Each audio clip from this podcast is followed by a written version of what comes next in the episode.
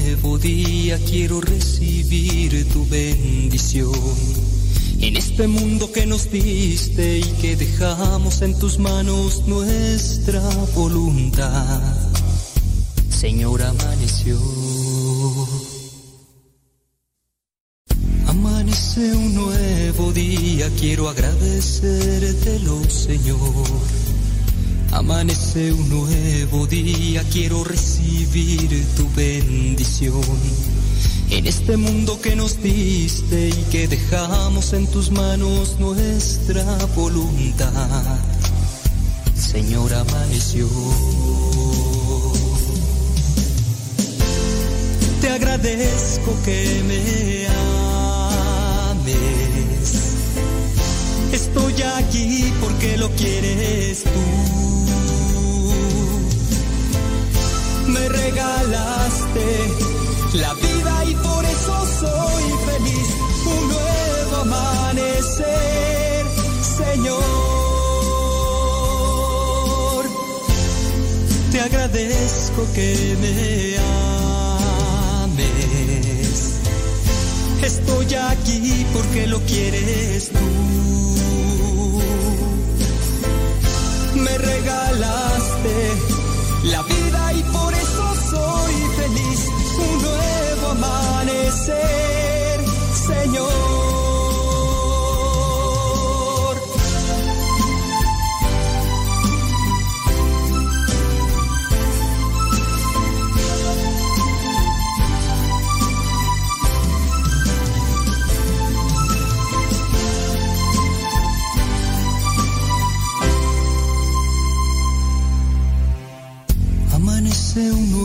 Nuevo día, quiero agradecértelo, Señor. Amanece un nuevo día, quiero recibir tu bendición. En este mundo que nos diste y que dejamos en tus manos nuestra voluntad. Señor, amaneció. Te agradezco que me Estoy aquí porque lo quieres tú. Me regalaste la vida y por eso soy feliz. Un nuevo amanecer, Señor. Te agradezco que me ames. Estoy aquí porque lo quieres tú. Me regalaste la vida y por eso soy feliz. Un nuevo amanecer, Señor. Nuevo Amanecer, cantó Rafa Salomón.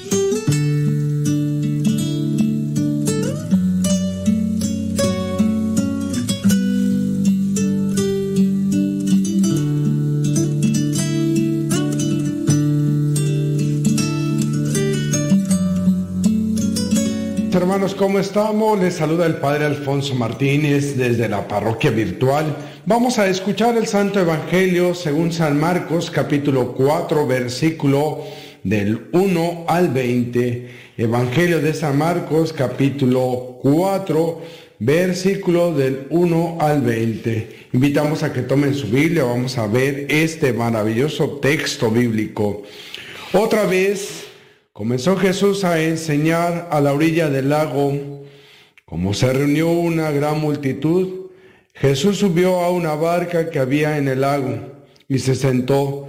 Mientras la gente se quedaba en la orilla, entonces puso a enseñarles muchas cosas por medio de parábolas. En su enseñanza les decía, oigan esto, un sembrador salió a sembrar. Y al sembrar una parte de la semilla cayó en camino, y llegaron las aves y se la comieron. Otra parte cayó entre las piedras, donde no había mucha tierra. Esa semilla brotó pronto, porque la tierra no era muy honda. Pero el, pero el sol al salir la quemó y como no tenía raíz, se secó. Otra parte de la semilla cayó entre espinos, y los espinos crecieron y la ahogaron, de modo que la semilla no dio granos. Pero otra parte cayó en buena tierra y crecieron, dando una buena cosecha. Algunas espigas dieron treinta granos de semilla, otras sesenta granos y otras cien. Y añadió Jesús, los que tienen oídos, oigan. Después, cuando Jesús se quedó solo, los que estaban cerca de él junto con los doce discípulos le preguntaron qué quería decir aquella parábola. Le contestó, a ustedes Dios les da a conocer el secreto del reino, pero a los que están afuera se les dice todo por medio de parábolas, para que por más que miren, no vean, y por más que oigan, no entiendan, para que no se vuelvan a Dios, y Él no los perdone. Les digo,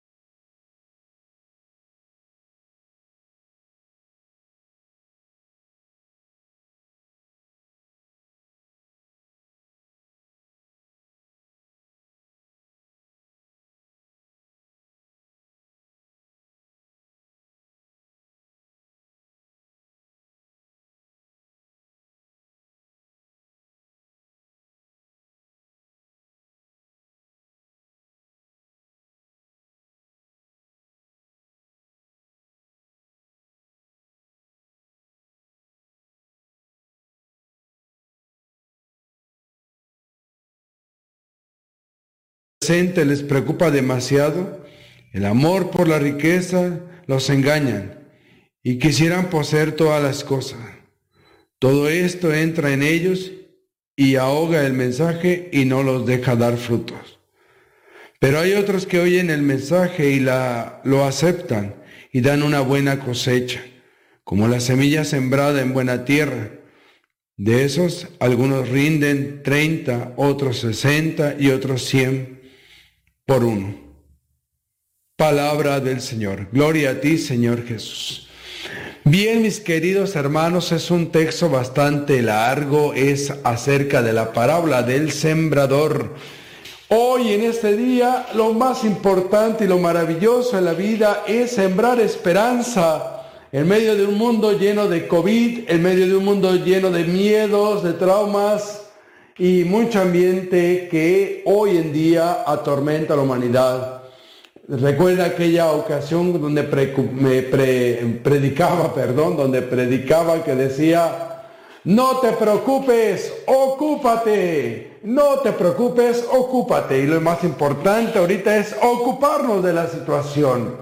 En ese tiempo de pandemia, en tiempo de virus, en tiempo donde nos preocupamos demasiado, y somos gente preocupona, yo te invito a que te ocupes. Yo sé que todos tenemos que pasar en estos momentos por esta enfermedad terrible, todos, todos, pero mientras no estemos pasando o estemos pasando esta enfermedad, yo te invito a ocuparte de la situación. Busca a Dios, deja que Dios entre en tu vida, que entre en tu vida para dar frutos. Es algo muy importante. Hoy, para todos nuestros hermanos enfermos de COVID, tienen la bella oportunidad de escuchar reflexiones eh, por internet, escuchar a Dios, escuchar todo lo que nos pueda ayudar a, levantar el sistema inmunológico en esos tiempos tan difíciles. Por eso hay que sembrar cosas nuevas, sembrar la esperanza y sobre todo sembrar la palabra de Dios en los ambientes que están preparados para recibir la buena semilla que es la palabra de Dios. No seas como esa, esa semilla que cayó en el camino, esa semilla que cayó entre piedras, esa semilla que cayó entre arbustos. No seas esa semilla, sino busca la manera de que tú seas ese terreno fértil, bien preparado, abonado para recibir la palabra de Dios. Sembremos esperanza en este tiempo. Mis queridos hermanos, la parábola es larguísima, pero lo más importante es sembrar esperanza. Mis hermanos, sigo orando por cada uno de ustedes que se encuentran infectados o que ya van saliendo de, esta crisis de enfermedad. Te invito a también te invito a, a, que anotes tu intención. Yo estoy haciendo muchas intenciones de muchos hermanos Estoy pidiendo por tantos hermanos que ya también salieron del COVID y que le dan gracias a Dios. Invito a que a través de la parroquia virtual también eh, nos apoyen aquí también a nosotros. Bueno, en el caso mío, a este padre que transmite desde la parroquia virtual, que nos apoyen económicamente, ¿verdad? Para que también tengamos este, también el apoyo, también económico, de, tantas personas ¿verdad? que nos pueden apoyar, porque también en este tiempo de pandemia las cosas no son, no son, de verdad, no son nada agradables. Las cosas no son nada agradables. Invitamos a que, que nos escriban, ¿verdad? a que nos escriban, para que nos digan de dónde nos hablan. Les voy a dar el teléfono de la parroquia virtual para que ya lo tengan presente. Les doy el número de la parroquia virtual, es 55 29 41 83 81.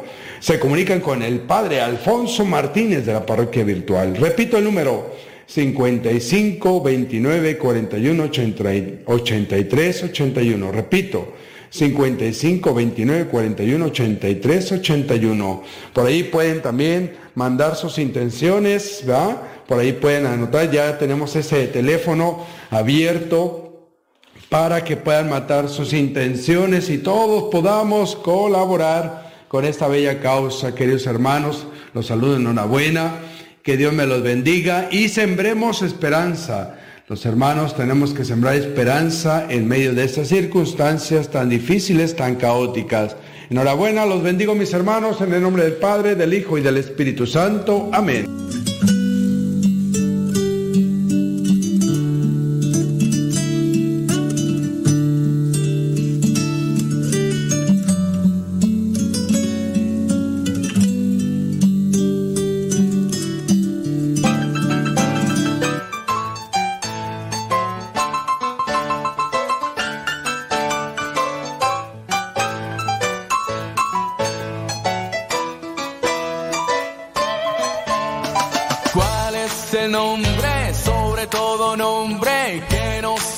Amor. Jesús.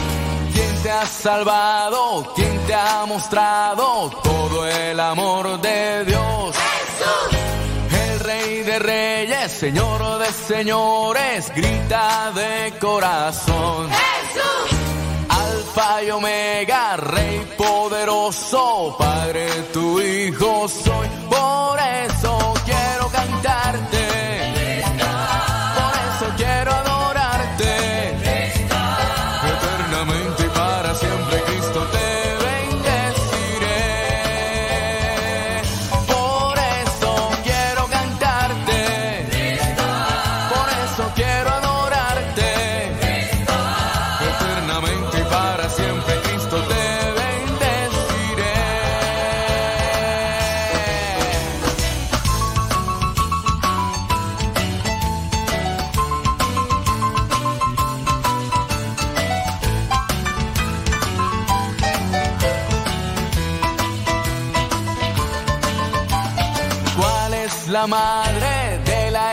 De nosotros y de Dios. María. Quien intercede ante su Hijo por nuestra salvación. María.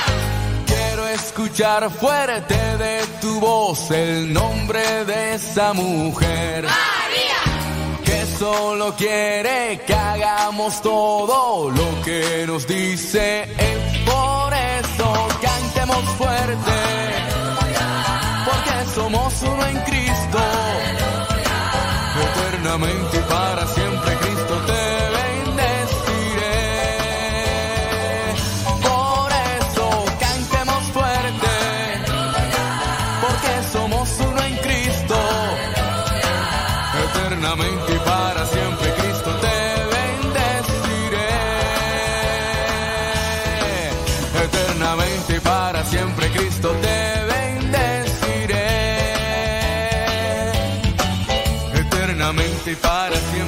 de Cristo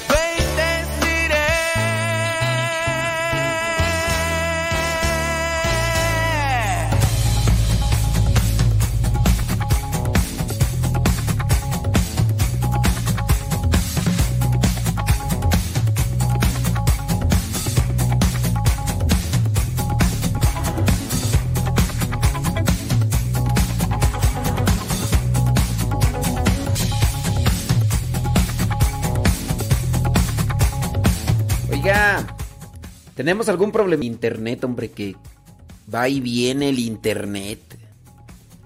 Y se nos desconecta un poquito, así que sea paciente. Pues yo aquí no encuentro, pues, que es cuestión de aquí de la. del proveedor del internet, pero. En, en Radio Cepa se está cortando menos. En lo del Facebook y el YouTube, ahí sí.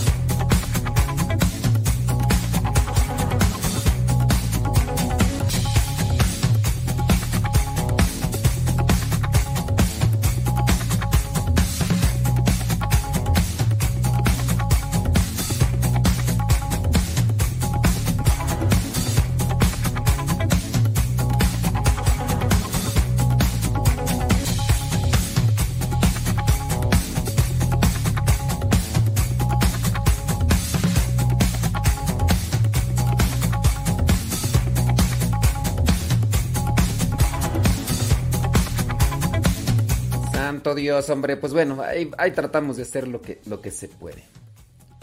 Saludos, Odalis. ¿Cómo andamos? ¿Todo bien? ¿Todo bien? ¿Todo bien? El día de ayer eh, me tocó celebrar la misa en la tarde acá con el pueblo de Dios. Pueblo de reyes Asamblea Santa, pueblo sacerdotal, pueblo de Dios. Y entonces, este, pues grabé la homilía. Porque yo digo, pues sí, pues. Eh, yo, yo tengo esa proyección, así.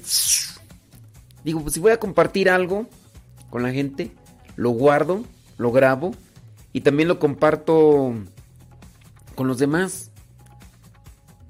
Dicen que en Radio Cepa no se ha cortado nada. Ay, Dios mío santo, ¿por, qué me enreden? Oye, ¿por qué me enredan?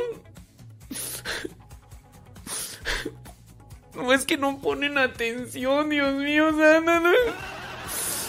No, ponen nada, naditita de atención, en serio. Pero nada, nada atención, Dios mío santo, pobre de mí. Les estoy diciendo desde la mañana cómo está el asunto, que el internet se me está yendo en la computadora que transmite para Facebook y YouTube. Entonces, cuando está fallando el internet, está fallando en Facebook y YouTube. ¿Sí, sí quedó claro? En Radio Cepa, ahí está. Ahí está bien. Pero en Facebook y en YouTube me está fallando porque el internet en la computadora de que transmite para Facebook y YouTube e-, ese es el internet. Tengo dos canales de internet. Uno es para la radio sepa y otro es para el, para el Facebook. Entonces ya desde la mañana... Ah, ya sé por qué no. Es que no te levantas temprano. se me olvidaba. Te acabas de levantar. Tienes hace 30 minutos. Ay, pues por eso. Está bien, quedas disculpada. Quedas disculpada. Pero desde la mañana, por eso les dije pues que en la mañana no transmití el programa como tal, porque en Facebook y es porque el internet nos está fallando en, Facebook y en YouTube. En, en, el programa en la mañana nos faltó una hora. Una hora. Pero es por eso. Quedas disculpada porque yo sé que tú te levantas hasta que el sol te cala. Esa es vida y que no se acabe. ¡Viva México! ¡Viva México!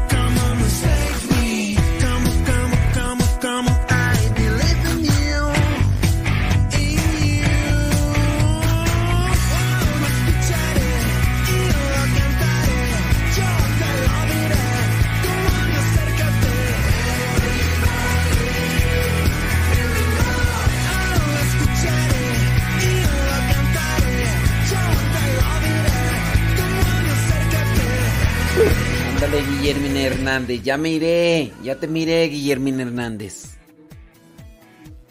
Ándeles pues. Ándeles. Ya miré que están haciendo ahí, grupito. Van a ver, ya no en su crew. Ahí viene la homilía de ayer. Nomás le aventé 31 minutos, 32 minutos.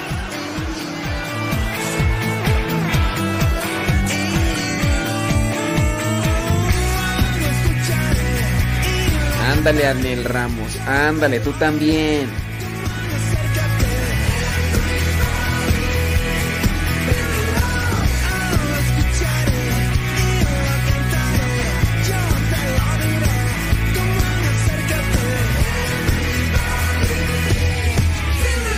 Ahí viene la homilía, ahí viene la homilía.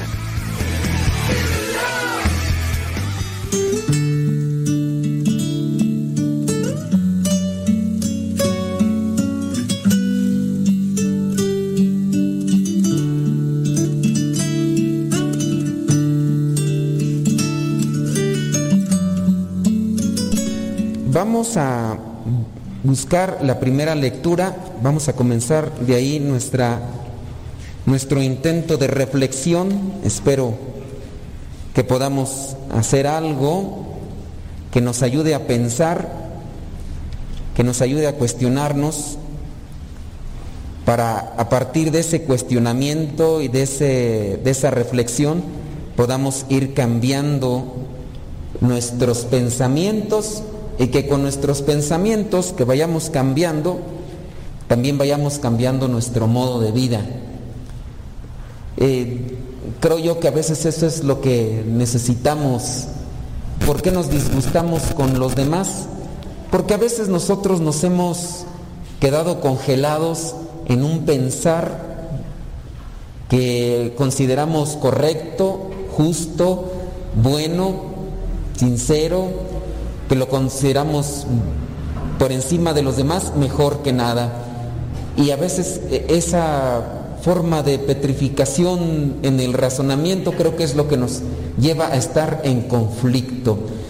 Hay que analizar a la luz de Dios los pensamientos para saber si estamos bien y no estar constantemente desgreñándonos. Bueno, si tenemos, si no tenemos, pues que nos desgreñamos, ¿verdad? Pero así pasa que a veces nos estamos desgreñando.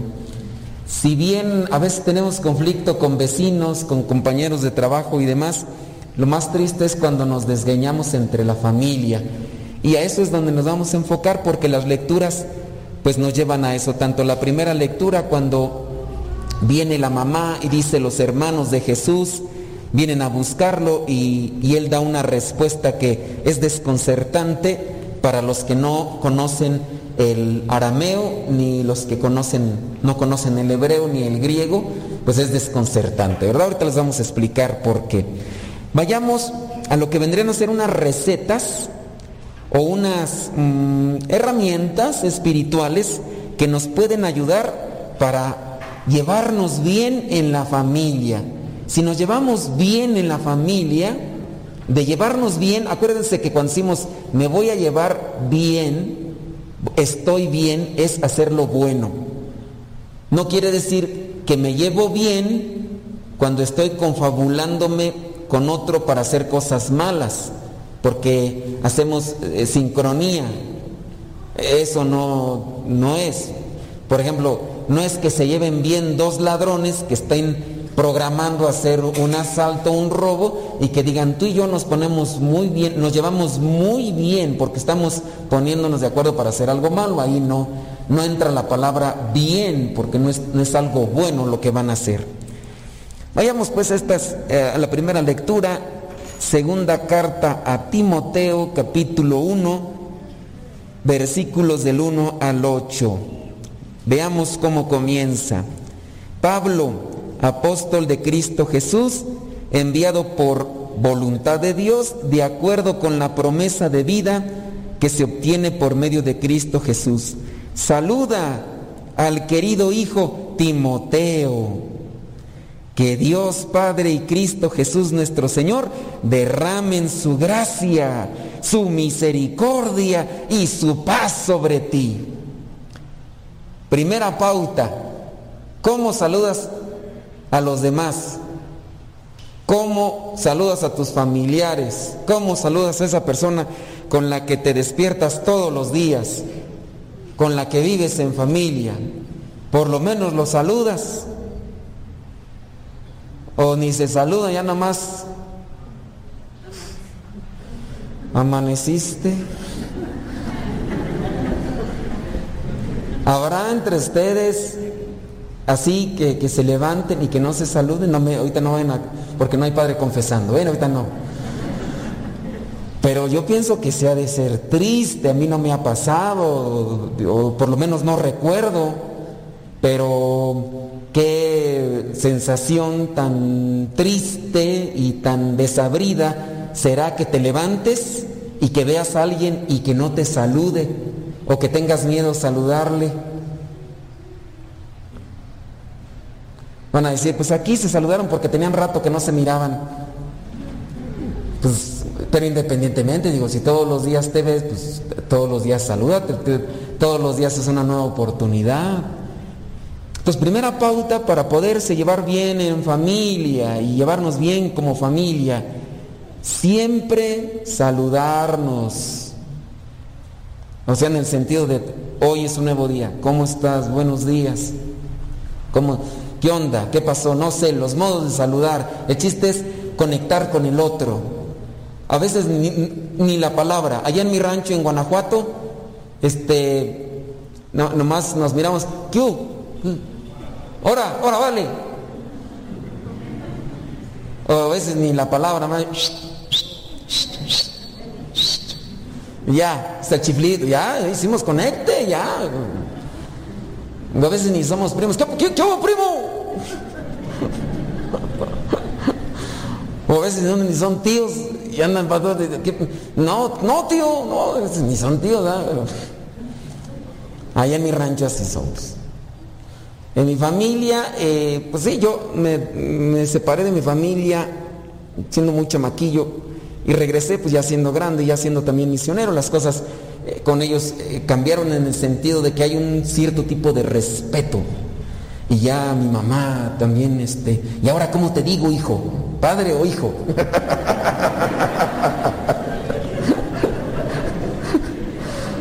¿Cómo te digo? Y sí, las pocas veces, porque han sido pocas veces que me ha tocado ir, eh, en las mañanas, cuando despierto, que me toca estar ahí. Eh, buenos días, ama, ¿cómo te va? Bien, hijo. ¿Dormiste bien, hijo? ¿Qué quieres? ¿O qué te preparo? Tu chocolatito, así de agüita, así, marguito. Si hay un pan para bajarlo, pues échalo, pues, hombre, vamos a. Pero yo hacía, pero las cosas son, pues, son diferentes. Yo no me acuerdo de, de, antes, cuando tenía menos de 15 años, cuando estaba, no me acuerdo. No me acuerdo si nos saludábamos o no nos saludábamos. Pues ya estoy más del cuarentón, ya no, no, no, carburo bien. Pero eh, ustedes, primera pauta para poderme llevar bien, hacer conexión todos los días con aquellas personas con las que convivo. Si no hago conexión, si no... La otra, desear cosas buenas.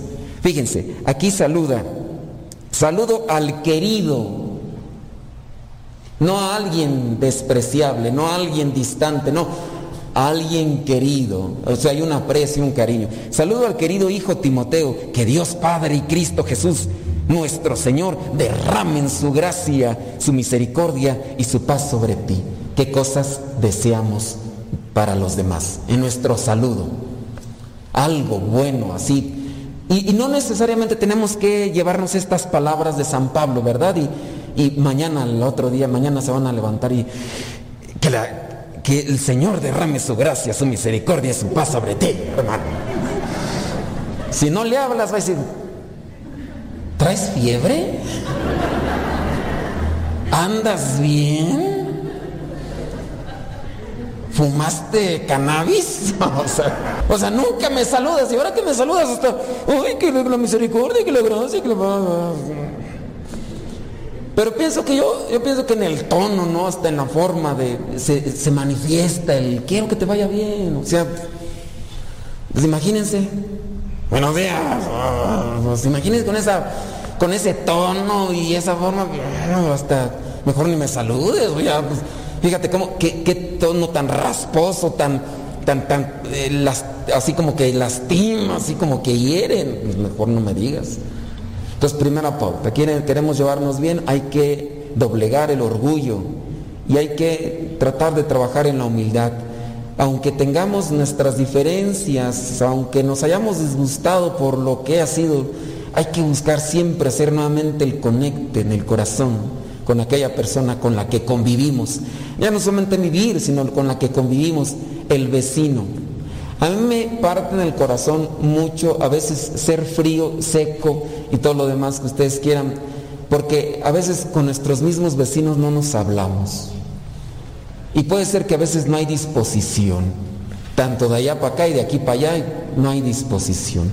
Hay veces que uno quiere, pero eh, del otro lado hay como que cierto tipo de temor o cierto tipo de, no sé, inseguridad o cosas y no. Pero qué tanto bien podría hacer uno cuando rompe esas barreras y conecta con una palabra, aunque sea, o ofrecer, aunque sea una mirada, o levantar la, vista, solo buenos días, o algo, algo, hacer el conecte para transmitir lo que uno a veces logra depositar con la oración en su corazón. Ustedes se acordarán, un vecino hace ya algún tiempo, algunos años, se, nos suicidó aquí enfrente, se, se colgó. Y, y, a mí me tocó verlo en algún momento, en las mañanas, por ahí andaba, ¿no? Y, y supe quién era y todo, pero y pues así me acuerdo que él salió en una ocasión con su perrito y el perrito se me dejó venir así para, pues para olfatearme de esas veces que son amigables los perros. Y yo lo, lo toqué y volteé a ver al, fulano y pues así yo con un rostro así pues trato de ponerlo, yo sé que tengo cara de sargento mal pagado, ¿verdad? Pero traté de ponerle un rostro afable así como que diciendo, ah, está bien, está chido tu perro. No le dije, pero le puse mi rostro. Ella le habló a su perro y, ya, o sea, y ya días después fue cuando nos dieron la noticia, pues que había fallecido, que se había suicidado. ¿Cuántas cosas uno pudiera hacer con el conecte de demostrar confianza, cercanía? Y a lo mejor la otra persona al sentirse conectada contigo te puede transmitir, oye, traigo algo en mi corazón, ayúdame, dame una palabra. Y yo traigo ese pesar porque no pudimos hacer algo para aliviar el dolor, la soledad, el sufrimiento de esa persona. Y así muchos otros casos más en Morelia, Michoacán, estaba de misión, andamos rezando el rosario en, algún momento y llegaron unas señoras corriendo y se llevaron a otras. Dije, de por sí traigo poquitos y luego se vienen se las llevan. Pero ya después llegaron las señoras todas preocupadas y ya traían su pesar. Las señoras que venían eh, habían encontrado a un muchacho también colgado en, en un lugar allí Aparentemente, pues la que estaba rentándole el cuarto al, muchacho, pues no lo veía salir y entonces pues ya después de varios días forzaron la puerta y abrieron y lo encontraron colgado. Vecinos. Y ya después la vecina pues dijo, pues yo sí lo miraba triste, pero pues me dio no sé qué preguntarle, qué tiene, porque pues uno a veces no tiene confianza. Y era la misma señora que, que le rentaba. Y así ¿Cuántas cosas no podríamos hacer buenas con algo tan sencillo como saludar?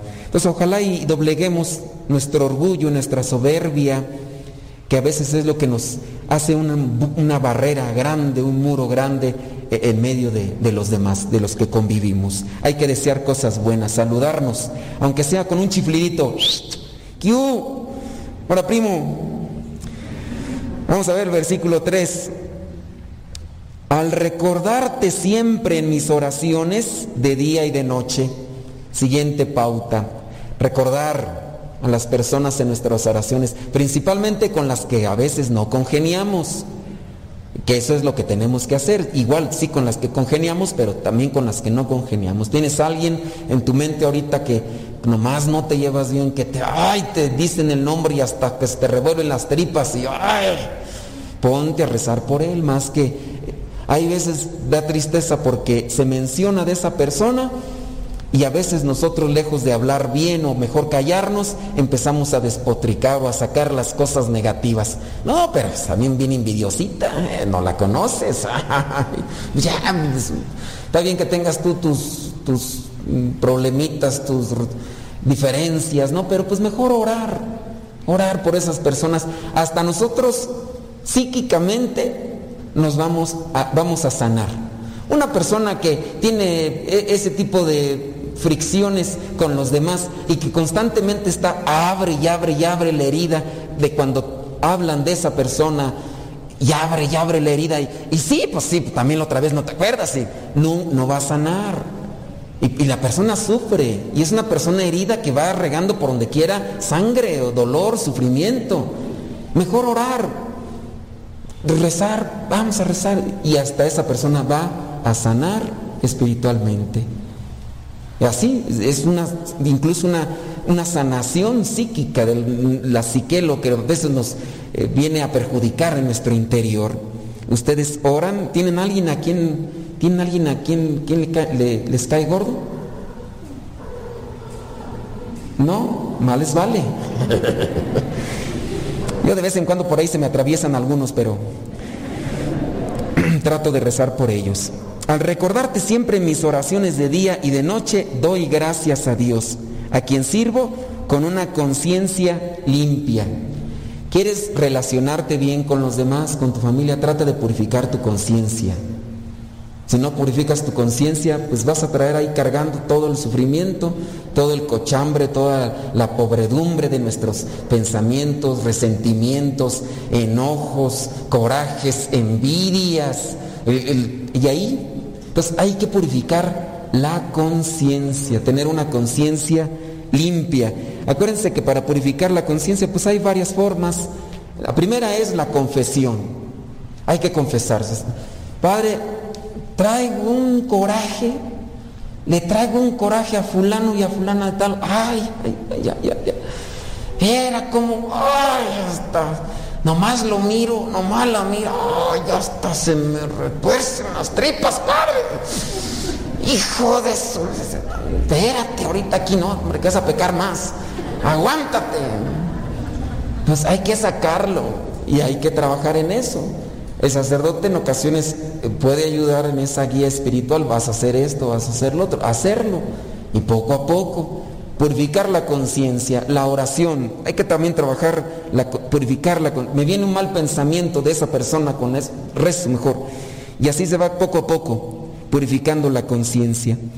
Dice, a quien sirvo con una conciencia limpia, como sirvieron también mis antepasados. Me acuerdo siempre de tus lágrimas y quisiera verte para llenarme de alegría, porque me acuerdo de la fe sincera que tienes. Aquí también, como fruto de una conciencia limpia, de un trabajar en la relación con el otro, creo que también se puede dar ese tipo de fe una fe sincera. Si mi relación es buena con Dios, mi relación con los demás será también estable, productiva, buena. Hay que cultivar una relación buena con Dios para también tener una relación sincera con los demás. Y de esa manera la fe podrá ser aquí como menciona, fe sincera. Dice, primero la tuvieron tu abuela Loída y tu madre Eunice y estoy seguro de que también tú la tienes.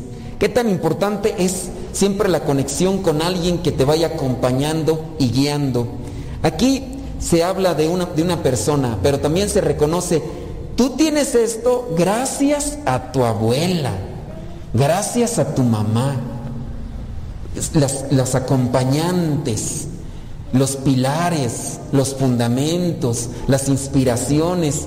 A ti, ¿quién te inspira en la fe, que te acompañe en tu casa? Ustedes podrían ser fuentes de inspiración para los demás, para sus hijos. Eh, podríamos decir, no hombre, gracias a la fe de tu mamá, gracias a la fe de tu papá, mira, ahí vas caminando, qué bueno. O podríamos decirlo todo lo contrario, tú te perdiste porque tu mamá ahí una fe tibia y tu papá quejoso, quejumbroso, renegón, criticón, burlón, agnóstico, convenenciero de Dios, nada más cuando estaba enfermo se acordaba de él, nada más cuando necesitaba algo, podría ser. Hay que trabajar en eso, eso nos va a ayudar para tener una buena relación con los demás. Y ya entonces viene la recomendación. Por eso te recomiendo que avives el fuego del don que Dios te dio. La pregunta es, ¿qué hacemos nosotros para avivar ese fuego que nosotros hemos recibido? Por ejemplo, la oración, ¿cómo la estamos haciendo? ¿La estamos haciendo ya hasta sin sentido, atropelladamente? ¿O la estamos haciendo de manera sincera? Eh, ¿Qué hacemos para nuevamente avivar la, la fe, el don que Dios nos ha dado? Y no hacer las cosas nada más por hacerlas, sino hacerlas bien para que nuevamente rebrote ese fuego y nos consuma y que ese mismo fuego consuma a los demás. De esa manera podemos ir creciendo. Pues Dios no nos ha dado un espíritu de temor, sino un espíritu de poder, de amor y de buen juicio. No te avergüences. Entonces, hay que avivar nuestra fe, hay que limpiar nuestra conciencia, no hay que avergonzarnos de esto de don que Dios nos ha dado. Y de esa manera nosotros vamos a poder hacer conexión con nuestra familia, vamos a poder hacer conexión con los demás. Si los demás nos rechazan, ese es su problema. Yo no voy a estar buscando eso que yo es mi, relación de mí hacia ellos. Si ellos me rechazan porque busco a Dios, porque rezo, porque trato de alimentarme, de nutrirme, que me rechacen, que me digan. Yo no voy a estar siempre viendo a ver qué me dicen o qué no me dicen para construir mi interior o, edificar mi interior. Yo voy a echarle ganas. Entonces, hagan eso, no, no, no se dejen llevar por el qué dirán. Ustedes déjense llevar por lo que les dice Dios. Si nos dejamos llevar por lo que nos dicen los demás, nos perdemos, nos extraviamos, incluso hasta podemos accidentarnos en el camino de la vida. Pero si nos dejamos guiar por lo que nos dice Dios, vamos a alcanzar salvación y también paz interior. Y hablando en esa misma conexión de la familia, si hemos visto estos elementos y los trabajamos en nuestra vida, podremos entender entonces el Evangelio. Vayamos al Evangelio. Marcos 3, 31 al 35. La mayoría de ustedes está dentro de lo que es este apostolado porque algunos de ustedes ya se conocieron en los grupos cuando estuvieron tomando los cursos de Biblia. Algunos a lo mejor no les tocó ser compañeros de curso de Biblia, pero ya les, tocó a lo mejor ser compañeros de, de liturgia. Ya les tocó ser compañeros del equipo de Rosario. Ya les tocó ser compañeros de... ¿De qué? de los necesitados, ¿de qué más? De enfermos, del profético, de parranda.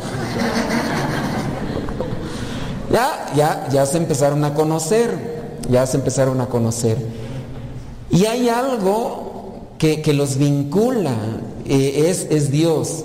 Pero no me lo van a dejar mentir, que a pesar de que nosotros nos vamos cultivando en Dios, de repente hay alguien que no me cae y no me hace nada mal, pero nomás no me cae. Algunos dicen allá en mi rancho es de sangre pesada. Ay, ese vale, es de sangre pesada. Y hay otros que dicen que es de sangre livianita. ¿Por qué? Porque les cae bien a todos. Pero hay unos que, ay, cómo tienen la sangre pesada. Hasta cómo camina me cae mal. Patas chuecas que tiene. Nomás porque él no se ha visto en el espejo, ¿verdad? Pero pero sí, pasa eso, ¿no? Y ya cuando nos enfocamos en que nos cae mal, ah, ya de ahí no le quitamos, ya miramos un defecto y miramos puros defectos. Y ya nos va mal, porque ya nomás nos estamos obsesionando en encontrar otro defecto más para echarlo ahí al morral y lo que dice le cae mal, lo que no dice le cae mal. Oh, espérate. Pues eso, eso puede pasar. Hay que irlo limando, hay que irlo quitando, quitando esas asperezas. Dios va haciendo eso. Entonces, nosotros también tenemos que trabajar. Cuando vengan ese tipo de sentimientos a nuestra vida, hay que hablar ahí con, el guía espiritual y decirle, a ver, ¿qué hago? O, cómo debo de sobrellevar esta situación, o cómo debo de purificarme. Vayamos pues al Evangelio. Dice, entre tanto llegaron la madre y los hermanos de Jesús, pero se quedaron afuera y mandaron llamarlo. Acuérdense que había muchísima gente, muchísima gente con, escuchando allá a Jesús y muy posiblemente lo mandaron llamar porque no pudieron entrar. Imagínense, si en algún momento no pudo entrar uno que estaba enfermo en una camilla, pues ahora pues tampoco la madre, aunque hubieran dicho, soy la mamá, pues... ¿Cómo los hermanos? Mm, pues igual, entonces pasen ahí el, pasen ahí el pago. Entonces lo mandaron, le mandaron a avisar. Y ya le dijeron, tu madre y tus hermanos y tus hermanas están afuera y te buscan. Él les contestó, ¿quiénes son mi madre y mis hermanos? Acuérdense que en el griego, en el hebreo y en el arameo no existe la palabra hermano. ¿No existe la palabra qué? No existen las palabras de parientes. No existe la palabra tío. No existe la palabra nuera, no existe la palabra primo, primo, primo, no existe primo, primo. No existe la palabra sobrino. Entonces todos son hermanos. Ya ahorita en el actual griego, si ustedes se ponen a estudiar en el actual griego, ya existen esas palabras porque se ha actualizado el vocabulario, pero en aquel tiempo no existían. Entonces no es tanto que se esté refiriendo a unos hermanos de sangre de Jesús, ya después, si ustedes quieren teológicamente, bíblicamente, aquí los hermanos de profético, levanten la mano, ¿quién es profético? Mira, ahorita no le saquen. levante la mano los proféticos. Espero que sepan, nomás tan igual que yo. los que tengan dudas y quieran clarificarlo más sobre los hermanos, aquí están los de profético. A ver si no los confunden más. Pero no, no son hermanos de sangre, se refiere a parientes, parientes cercanos y ya después aparece por ahí. Entonces con eso queda ya, no haya confusión, porque todavía hay gente que me pregunta, Padre, ¿la Virgen María tuvo más hijos? No, no tuvo más hijos. Aquí dice de los hermanos de Jesús, pero entiende que en aquel tiempo no existía la palabra ni sobrino, ni primo, ni tío, ni nuera, ni, ni cuñada, ni nada. Todos eran hermanos. Muy bien. Y entonces ya después dice Jesús, ¿quiénes son mi madre y mis hermanos? Y ya luego mirando a los que estaban escuchando allá a su alrededor, les dijo, estos son mi madre y mis hermanos. Esto no lo dijo en el tono de desprecio a su mamá y a sus familiares. Esto incluso lo hizo en un tono de apertura, de disposición, de decirles, ustedes que me están escuchando no tienen un vínculo sanguíneo conmigo, pero si hacen la voluntad de Dios, ustedes son mis hermanos, son mis hermanas, son mi madre. Y eso es lo que nos hace que seamos hermanos entre la iglesia. ¿Cuándo fue el, domingo? Por ahí no nos vino, ¿verdad? Bárbara eh, compartía su testimonio en la mañana, cosas que uno no conoce de la vida de ustedes y que cuando las platican, pues de repente uno se sorprende porque pues bueno, uno a veces puede suponer cosas, pero ya cuando escucha uno ahí. Y me llamó la atención un término que dijo Bárbara. Dice, yo tenía una familia muy pequeña, muy pequeña, pero me empecé a acercar a Dios, dice, y ahora tengo una familia muy grande. por la situación y el testimonio para los que vinieron, pues saben de qué hablo, si no, ya después le vamos a decir a Bárbara que lo grabe, ¿verdad? Pero si le da chance, eh, la mamá dice que sí. Pero ella da a conocer, dice, ya ahora tengo una familia muy grande. Y eso es lo que nosotros podemos ser si cumplimos con la voluntad de Dios. Y aquí se ha manifestado, y yo pienso que lo han notado muchos, ante las necesidades de muchos de ustedes, no falta una mano generosa que se tiende y dice, yo te echo la mano. Y hay veces que ni nuestra familia sanguínea se da ese desprendimiento, ese sacrificio y esa generosidad. Y entre nosotros sí. ¿Por qué es lo que nos mueve a ser generosos? ¿La conveniencia? Pues no. Lo que nos mueve es Dios. Si buscamos cumplir con la voluntad de Dios, entonces nos hacemos hermanos de Cristo y nos hacemos hermanos del que sufre, del que nos acompaña a un lado. Pero para llegar a cumplir con la voluntad de Dios necesitamos quitar nuestro orgullo, nuestra soberbia, nuestro egoísmo, si no quitamos esas cosas, ni hermanos de Cristo, ni hermanos de los que están a nuestro lado, y a veces ni hermanos con los que somos de sangre. Porque qué feo, ¿verdad? Qué feo cuando se dan ese tipo de situaciones de, de, fallecimiento, que se dan confrontaciones entre la misma familia por pelearse cosas materiales y hasta se pierde el respeto a pesar de que haya ese vínculo sanguíneo. Ojalá y comprendamos pues que lo que nos va haciendo hermanos es el amor de Dios que se va cultivando en el corazón. En la medida en que nosotros nos llenamos de Dios o se llena nuestro corazón de Dios, podemos limar nuestras asperezas. Y aunque el otro me caiga gordo, aunque el otro me caiga mal, siempre el amor de Cristo me hará que mueva mi brazo para atenderlo cuando necesite el otro ayuda. Solamente se hacen las cosas así. Y cuando yo ya sienta que me está dominando mi orgullo, mi enojo, mi coraje, hay que acercarme más a Dios para que me ilumine y me deshaga todo aquello que me está haciendo rechazarlo, pisotear al otro como si fuera un enemigo, si fuera un contrario. El hecho mismo de que nosotros abracemos la cruz que nos ofrece Cristo nos da la oportunidad para podernos mirar entre nosotros mismos como hermanos, aunque no nos parezcamos, unos prietos, otros buenos, otros panzones, otros flacos, pero al final de cuentas Cristo no tiene esas diferencias exteriores. A Cristo lo conocemos cuando lo llevamos en el corazón. Y qué bonito es encontrarse con algunos que de repente, si un día les toca andar por allá afuera, si es que se acaba esto, ¿verdad? Que se anden por allá afuera y que vean a otra persona que trae una cruz como la que traen ustedes, los que están en el grupo y hasta sin conocerle se van a sentir con confianza. Espero que el otro no se la haya robado a otro. Después les dé una corretiza, pero me ha tocado que ando en ciertos lugares y alguien me ve en la cruz, uy, se acercan como si nos conociéramos de toda la vida. Pero ¿qué hizo que rompiéramos esa barrera del hielo, esa barrera del desconocimiento? El amor que hemos ido depositando de Dios en nuestro corazón. Y así nos podemos mirar todos los días, si lo vamos haciendo, vamos trabajando en ello. Así que dispongamos nuestro corazón, dispongamos nuestra vida para que Dios trabaje y poco a poco se vean los frutos. Que ya si no le saludan a su familiar, que ahora sí todos los días en la mañana por lo menos le digan Q o algo para saludarlo. Y si ya viene un saludo incluso hasta con, con mayor agrado, con mayor cariño, qué mejor. Buenos días. Ya se despide, que Dios te acompañe, cosas bonitas, desearle a la otra persona para que también sienta la presencia de Dios.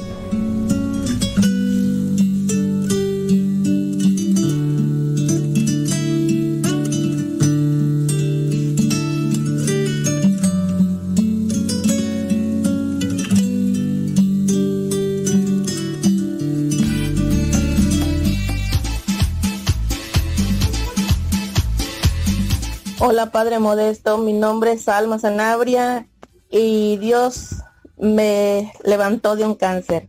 Lo escucho acá en Dallas, Texas. Dios lo bendiga. Soy Clara Pineda Fuentes, eh, soy de aquí de San Felipe, Texcoco, México, y pues es hermoso compartir que Dios ha transformado mi vida de muchas maneras. Esa persona gritona, respondona, rezongona, tanto como hija, como esposa, como madre Dios me ha transformado ese carácter. Eh, doy gracias a Dios por, por todo ello y dedicándome a la predicación he visto resultados que Dios me ha dado en mi familia, una hija entregada al rosario, un hijo entregado a la misión, también así un esposo y me ha dado mucha paciencia, tolerancia, tolerancia, perdón, y comprensión para comprender a mi hijo de discapacidad. Dios es maravilloso, Dios es es una persona tan inmensa que nos comparte el amor cada día cuando uno se da la apertura de, en abrir nuestro corazón para que Él reine por siempre. Él hace maravillas y ha hecho maravillas en mí. Así lo siento y sigue haciendo maravillas siempre y cuando yo sea dócil a Él. Mi nombre es María Pacheco, escucho en Chandler, Arizona. Ah, estoy muy agradecida con Dios por tenerlo en mi vida. Le doy gracias por todo lo que ha hecho por mí.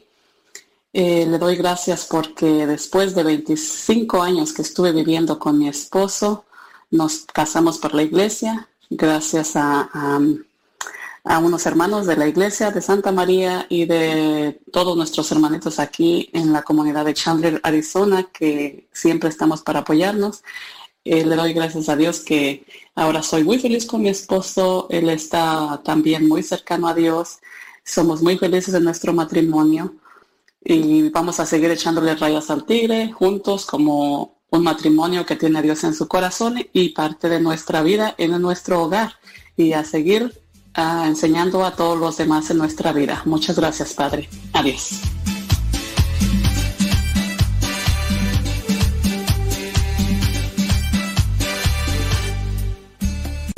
Las mejores melodías, las mejores melodías, la música que te acompañe en tus actividades.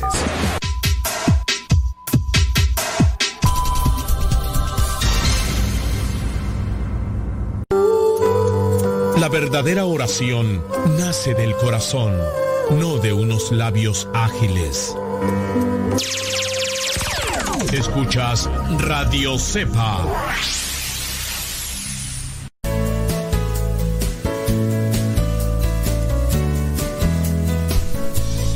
Apasionarnos por nuestra fe implica conocer bien nuestra Iglesia Católica. Muchas veces nos referimos al Vaticano como un término en general. El Vaticano dice, el Vaticano dispone, el Vaticano ordena, el Vaticano prohíbe, el Vaticano enseña, el Vaticano recomienda. Siendo estrictos, cuando decimos el Vaticano nos referimos a la ciudad del Vaticano. Aunque no es incorrecto generalizar refiriéndonos al Vaticano cuando nos referimos a una entidad particular de la Santa Sede, que instruye, recomienda, prohíbe, aconseja, organiza, convoca, etc. Sí es importante tener claro el concepto de la curia romana y es de lo que te quiero hablar el día de hoy, porque esto te va a dejar más claro de una forma más específica cómo es que está estructurado el gobierno de la Santa Sede y así tú podrás ir deduciendo a quién nos referimos cuando en general decimos el Vaticano. Esta curia romana está compuesta por un grupo de instituciones, de diferentes oficinas, de dicasterios, que les llamamos congregaciones. A través de todas ellas se coordina y se proporciona toda la organización necesaria de forma central para que la iglesia pueda tener un funcionamiento correcto y pueda lograr sus objetivos. Y lógicamente que la máxima autoridad de toda la curia siempre es el Papa.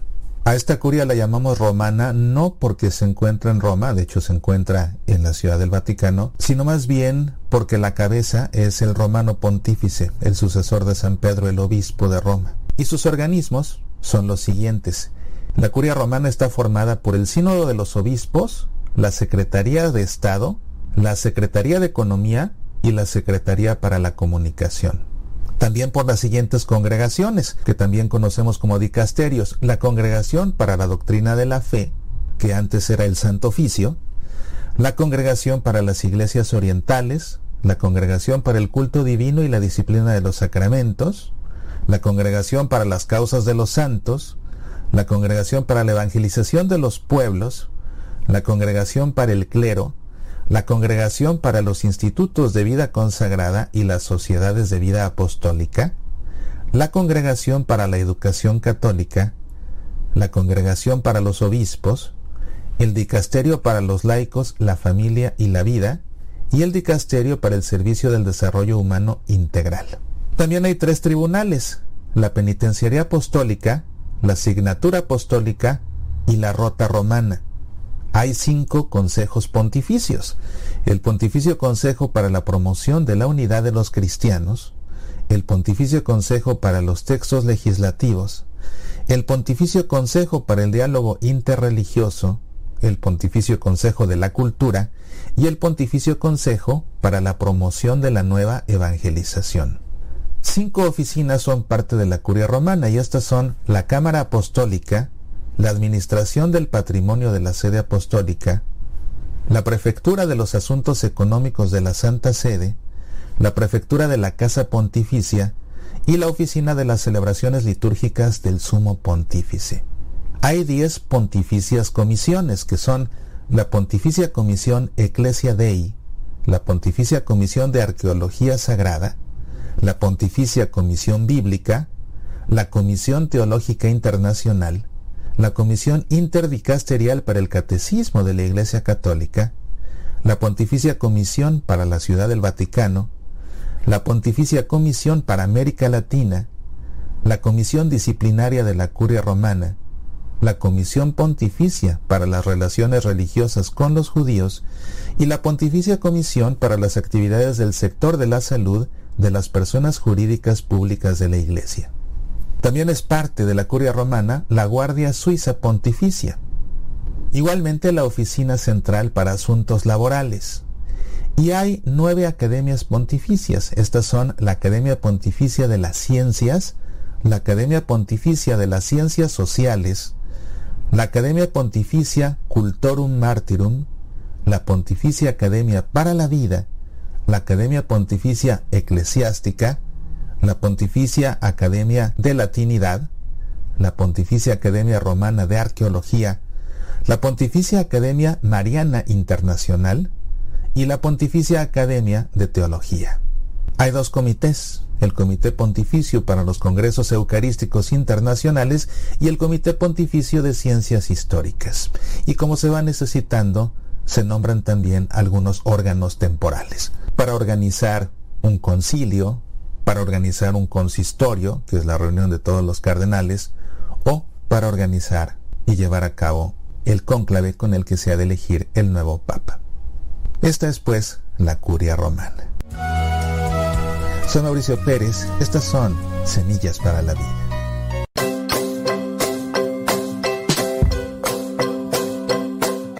Hola padre. Soy, mi nombre es Juana Ramírez de Nazario. Este, bendiciones. Muchas gracias por su programa. Sí, padre Modesto, mi nombre es Juan Carranza. Me gusta su programa, lo que siga al aire. Me gustaría que hablara un poquito más sobre la Biblia, sobre lo que es el Apocalipsis. Me ayudaría mucho y sería perfecto. Gracias y échale ganas, como dice, seguir echando rayas al tigre, padre.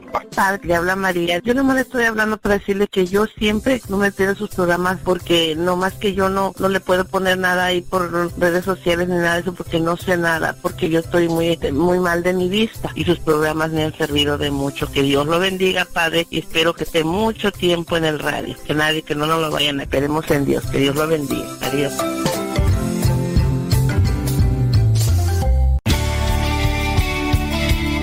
Padre muerto. Hola, aquí estoy. ¿Me escucha? No. Yo se te escucha, no. Adiós. Adiós. Continúa con nuestra programación. Estás en radiocepa.com, emisora católica de los misioneros servidores de la palabra. Radio Cepa, radio católica por internet que forma e informa.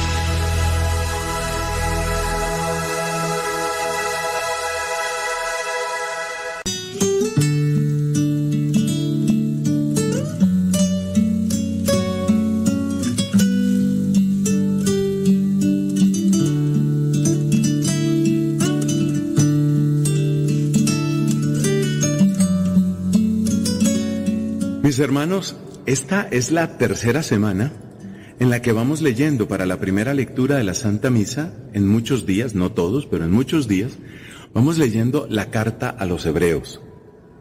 Debe ser muy importante esta carta para que la Iglesia le conceda tres semanas del tiempo ordinario, y efectivamente lo es.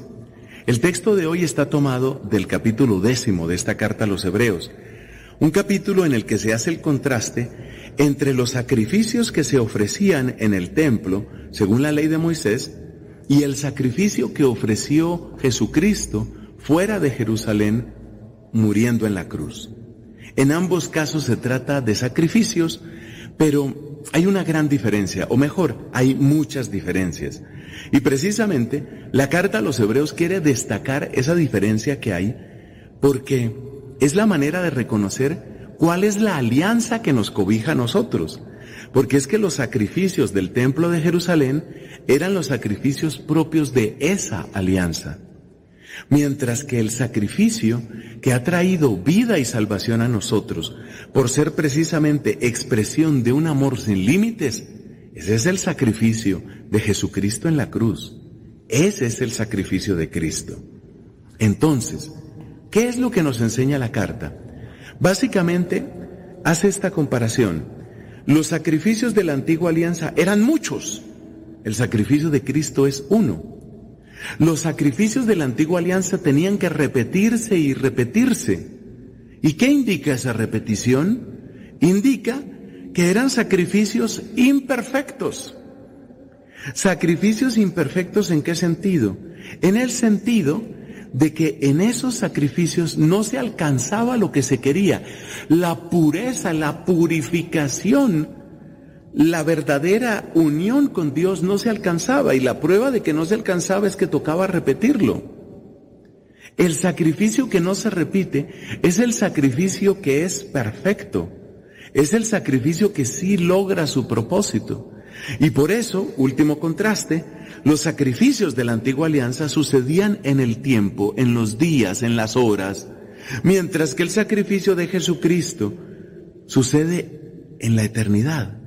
Porque Cristo presentó su sangre, su propia sangre, no sangre de otros, sino su propia sangre, cuando traspasando el umbral de la muerte entró en la gloria del cielo. Y no se nos olvide que cualquier templo, incluyendo el templo de Jerusalén, apenas es pálido, muy pálido reflejo de lo que es el verdadero santuario, la gloria del cielo. Entonces fíjate, los sacrificios de la antigua alianza, muchos y el sacrificio de Cristo uno. Los de la antigua alianza imperfectos, el de Cristo perfecto. Los de la antigua alianza en el tiempo, el de Cristo en la eternidad. Es una enseñanza preciosa que nos, que nos ayuda a valorar más, a amar más, a admirar más lo que Cristo ha hecho por nosotros. Pero, pero, aquí hay un punto importante, pero, ¿eso cómo lo aplicamos a nuestra vida? ¿O es solo para que nosotros aprendamos? Mira, hay por lo menos dos aplicaciones muy bellas de esta enseñanza a nuestra vida. Primero, tú recordarás que hay algunos sacramentos que se dice imprimen carácter y son sacramentos que no se repiten. Por ejemplo, el bautismo. El bautismo que es nuestra asociación con el sacrificio de Cristo, no se repite. Así como el sacrificio de Cristo es único, el sacramento del bautismo no se repite. Si ha sido válido, ya es válido. Y es válido para siempre. Y el hecho de que la persona, como sucede en algunos países, con grosería, con ingratitud y con blasfemia, diga, yo me quiero borrar el bautismo, no se lo puede borrar. Tú nunca serás desbautizado. Tú serás un bautizado apóstata. Tú no puedes desbautizarte. Eres un bautizado, un bautizado que, que escupió su fe, un bautizado que blasfema sobre su fe, pero eres un bautizado. Lo mismo sucede con el sacramento de la confirmación, lo mismo sucede con el sacramento del orden, no se puede borrar, no se puede borrar. Aún en el caso peor de la persona que rechaza su ordenación sacerdotal, ontológicamente en su ser continúa siendo sacerdote. Será un sacerdote rebelde, un sacerdote hereje, un sacerdote cismático, un sacerdote apóstata, pero sigue siendo sacerdote. Esa es una primera aplicación. Y la segunda aplicación, que es mucho más general, es la siguiente. Mira, nosotros podemos ver que ese es el ideal de Dios, que nosotros seamos de una vez y para siempre, que no estemos en este jueguito en el que a veces estamos de, de sí me convierto, pero no me convierto, sí creo, pero no creo, eh, me acerco y me alejo. Eso hay que dejarlo para ese programa infantil que se llama o se llamaba Plaza Sésamo. ¿Te acuerdas cómo en Plaza Sésamo querían enseñarnos? Era un programa mucho más sano que lo que se transmitió después. Nos enseñaban lo que era cerca, lejos, cerca, lejos. Eso se, deja para aprender, para aprender adverbios o para aprender eh, conceptos. Pero Dios no quiere que seamos cerca, lejos. Dios quiere que, que tengamos un sí resuelto. Y por eso también por ejemplo, en el sacramento del matrimonio, es, es para siempre, es hasta la muerte. Es amar con todas las consecuencias. Entonces, enamorarnos del, del sacrificio de Cristo, enamorarnos del amor de Cristo, ¿qué significa? Pues significa que nosotros reconocemos en ese amor nuestro propio modelo de vida. De eso se trata, de que nosotros vivamos así. Así nos lo conceda el Señor, que es el único que puede darle constancia a nuestros corazones volubles.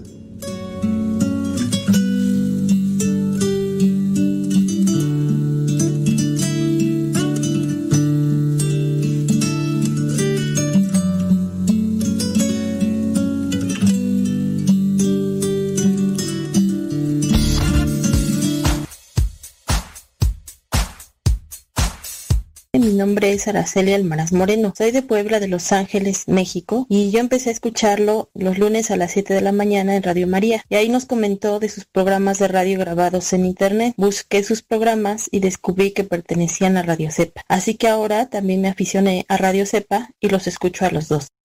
Yo soy Guillermina Hernández, yo lo escucho como hace cinco años y lo escuché en una estación de Los Ángeles, California. Yo desde que lo escuché me gustó su manera de predicar porque me hacía reír mucho. A mí me, a mí me gusta escuchar Radio Cepa porque me alegra el día y la verdad, desde que lo escucho, mi carácter y mi manera de ver la vida ha cambiado mucho. Escuchen Radio Cepa si su vida quieren cambiar. Dios les bendiga. Hola, mi nombre es Berta Camacho de Miranda. Lo escucho en Quincy, Florida, hace muchos años. Radio Cepa me ha ayudado mucho a aprender más sobre mi religión y también me alegra el día. Saludos a todos, sigan escuchando Radio Cepa. Mi nombre es Carlos Agustín, lo escucho desde la ciudad de San Jorge, Utah. Tengo aproximadamente un año escuchando Radio Cepa y sus programas que están bien chipocludos. Saludos para todos los radioescuchas. Soy Margarita Valle, lo escucho desde Los Ángeles, California y casi lo escucho todos los días, a veces por trabajo no puedo, pero me gusta mucho su programación, me gustan mucho sus comentarios y los comentarios de los hermanos, ¿ok? Que tenga muy bonito día y adelante.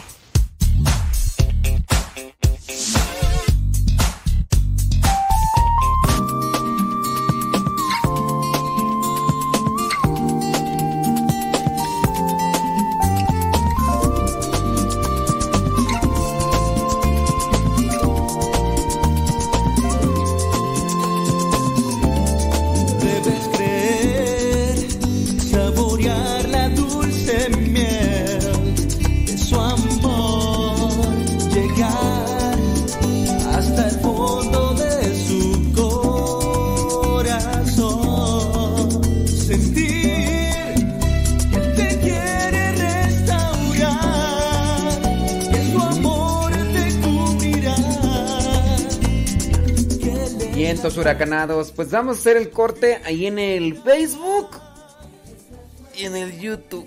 Ay, Dios mío. Sí, eh, le pedí a unas personas. Le pedí a unas personas. No solamente a una, sino le pedí a varias personas que por favor miraran unos videos de un de un pues mm, predicador que no sé si llaman católicos, ya no sé si llaman así que este, pues alguien que habla habla mucho. Van a decir ¡Achú! Pero bueno, la cuestión está de que le pedí a alguien a, tres personas, no, cuatro, tres, a tres personas que me ayudan, no, tres y tres, a tres personas que que analizaran por ahí unos videos de un, de un fulano que, que se dedica a atacar al Papa y que también eh, habla, pues, eh, bueno, la cuestión está que los tres me dicen, la verdad no pude, no aguanté. Dice, no sé de dónde le sale tanto, pero tanto disparate. Nada más porque no quiero decir el nombre, porque hay ciertas personas que que se quedan con lo, del nombre del y no se quedan con lo que trato de, decir, ¿no? Y, y, pues no, no es mi intención entrar en conflicto con una persona. Yo voy a tratar de dar a conocer las cosas que no sean correctas o propias y ya, este, pues lo que tenga que ser, pues que sea, ¿no? Pero así, así merengues tenga. Las tres personas dijeron, no,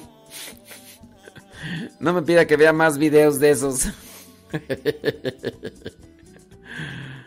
Ay, ay, ay, ay. Bueno, ya nos vamos. Al ratito regresamos unos 15 minutos más y estamos aquí de vuelta por el Facebook y el YouTube. Acá en Radio Sepa seguimos, ¿eh?